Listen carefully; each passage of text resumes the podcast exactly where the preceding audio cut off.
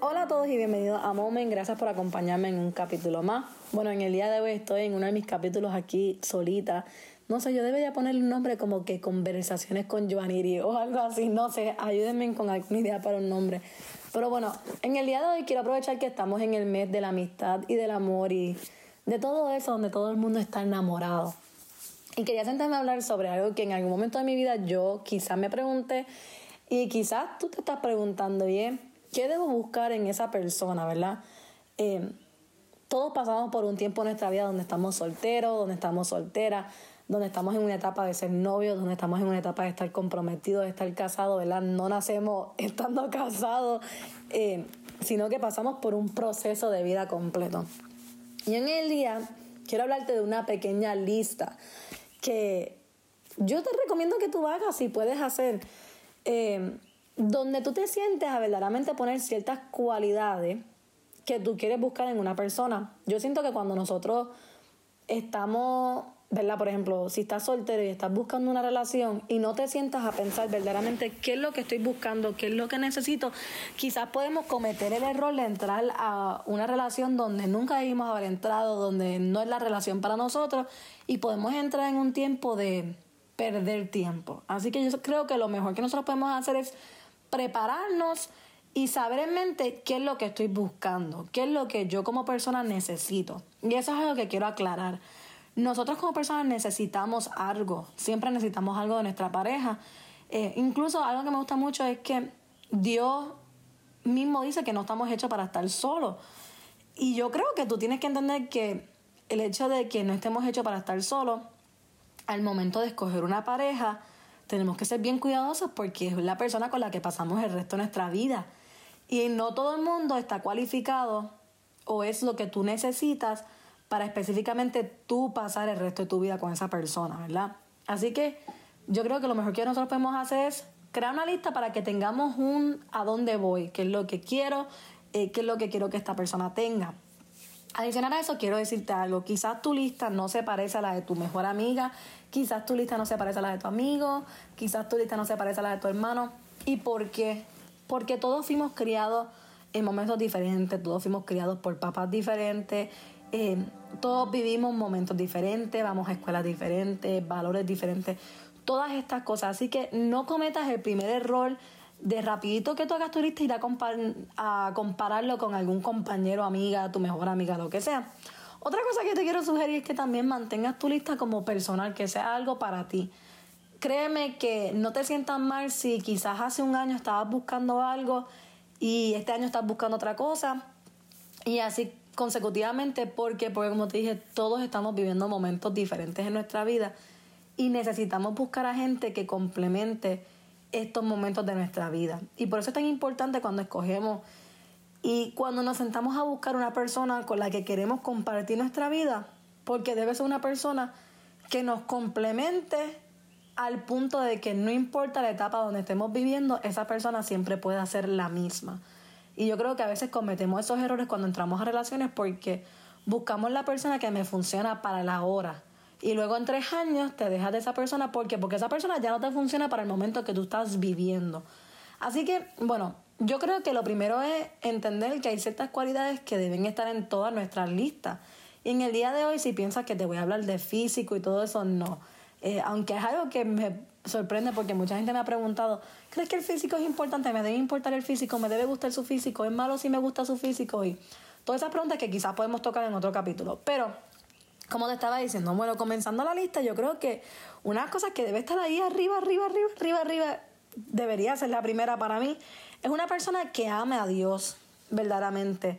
Cuando alguien ama a Dios genuinamente, es una persona que se ama a sí mismo, que se valora, que se valora, que entiende su propósito, que entiende su valor, que es una persona con metas, es una persona dedicada, apasionada, comprometido. Así que el hecho de que esa persona ama a Dios ya trae muchas otras cualidades que deben estar en nuestra lista. Otra cosa para mí que era importante era el que fuera una persona respetuoso, el que fuera una persona amable, ya que pues mi contexto de vida, como les dije, toda la lista es diferente según el contexto, que con respecto a mi contexto de vida, pues yo necesitaba a alguien que no importa dónde estuviéramos, fuera una persona amable, amigable, que fuera capaz de hacer amigos en donde fuera, en donde sea que estuviéramos. Eso para mí era importante. El hecho de que amara a su familia, el hecho de que amara a mi familia, una cosa que para mí era súper esencial, era una persona que pudiera amar a mis hermanitas porque eh, yo me llevo mucho tiempo con mis hermanitas y yo no quería, no quería casarme con alguien que ah, tratara a mis hermanitas de menos porque son chiquitas o no les hiciera caso. Yo quería alguien que verdaderamente pudiera tener una relación con mis hermanitas y de verdad le doy gracias a Dios porque Abraham se ha lucido con eso. Abraham ama a mis hermanitas, él le habla, las llama cuando estamos aquí en Puerto Rico, ahora mismo estamos aquí en Puerto Rico y él les ha prometido llevarla a comer mantecado, la lleva, eh, él busca ir al parque, los otros días salió a correr bicicleta con eso, así que yo le doy gracias a Dios porque eso en mi lista el Señor me lo concedió. Otra cosa que estaba en mi lista, según mi contexto de vida, era el hecho de que yo necesitaba a alguien. Yo nunca le dije al Señor que fuera hijo de pastor, ¿verdad? No fue algo que escribí, pero yo le dije al Señor, Señor, yo necesito a alguien que entienda mi contexto de vida, porque hay momentos donde viajo con mis papás, ¿verdad? Y regreso y luego mis papás se tienen que ir de viaje y ya y marido nos tenemos que quedar con nuestras hermanitas eh, o viceversa, ¿verdad? Todas esas cosas que yo le decía, Señor, yo necesito a alguien que entienda que a veces yo voy a estar en la iglesia hasta la una de la mañana, que a veces tengo que viajar, que a veces me tengo que quedar con mis hermanitas y yo no quería estar con alguien que luego estuviera enojado, molesto, que todo me lo estuviera cuestionando. Y de verdad le puedo decir que también Dios se lució con eso. Pero aunque el Señor me complació, ¿verdad? Y me regaló estas dos cosas, quiero dejarte saber que no necesariamente todo lo que tú pones en tu lista, eh, esa persona va, va, a tener. Y yo le doy gracias a Dios por eso, porque si Abraham hubiese sido todo lo que yo le pedí al Señor, quizá todo mí, o sea, quizá eh, las cosas fueran muy diferentes. A veces tendemos a pedir personas que son igualitos a nosotros. Y no, no debe ser así. Yo amo el hecho de que Abraham y yo seamos diferentes. De que algo que me gusta mucho es que nunca vamos a encontrar a persona perfecta. Créeme, siempre va a haber algo que tú vas a decir, ay, esto no me gusta, esto me cuesta mucho, ¿verdad?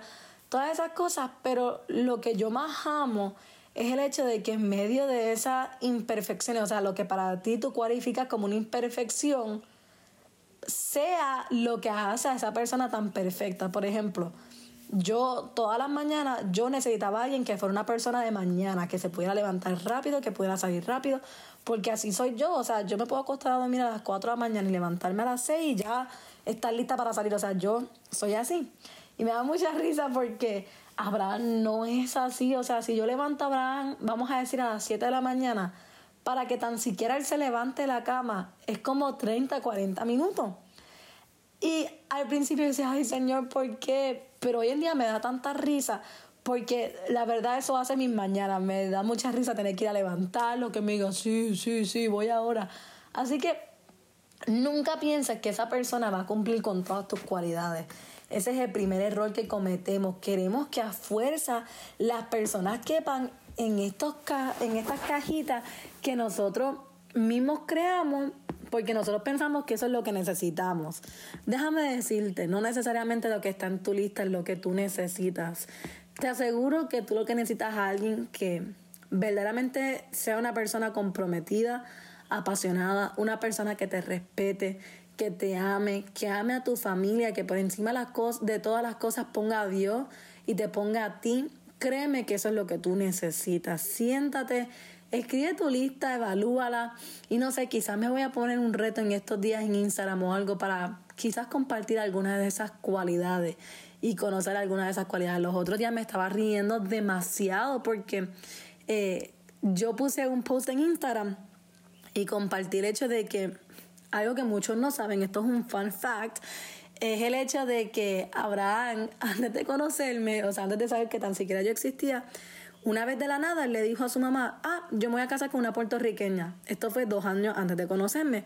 Entiendan que él nunca había venido a Puerto Rico, él nunca había ni visitado los Estados Unidos, él había ido a Guatemala, a México, a todos estos lugares, pero nunca había venido.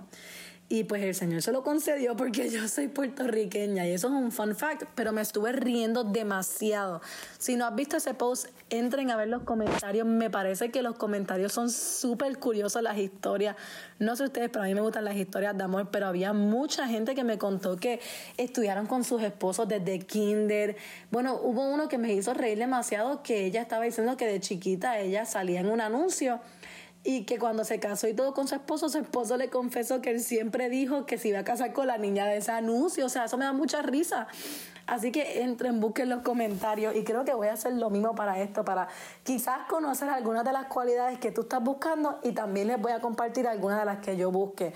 Así que nada, nos vemos en el próximo capítulo y gracias por acompañarme en este capítulo de Moment. No sé si llamarle conversaciones con Joanny, pero vamos a decir eso por hoy. Gracias por acompañarme en conversaciones con Joaniri, así que nos vemos en las próximas conversaciones. Bye.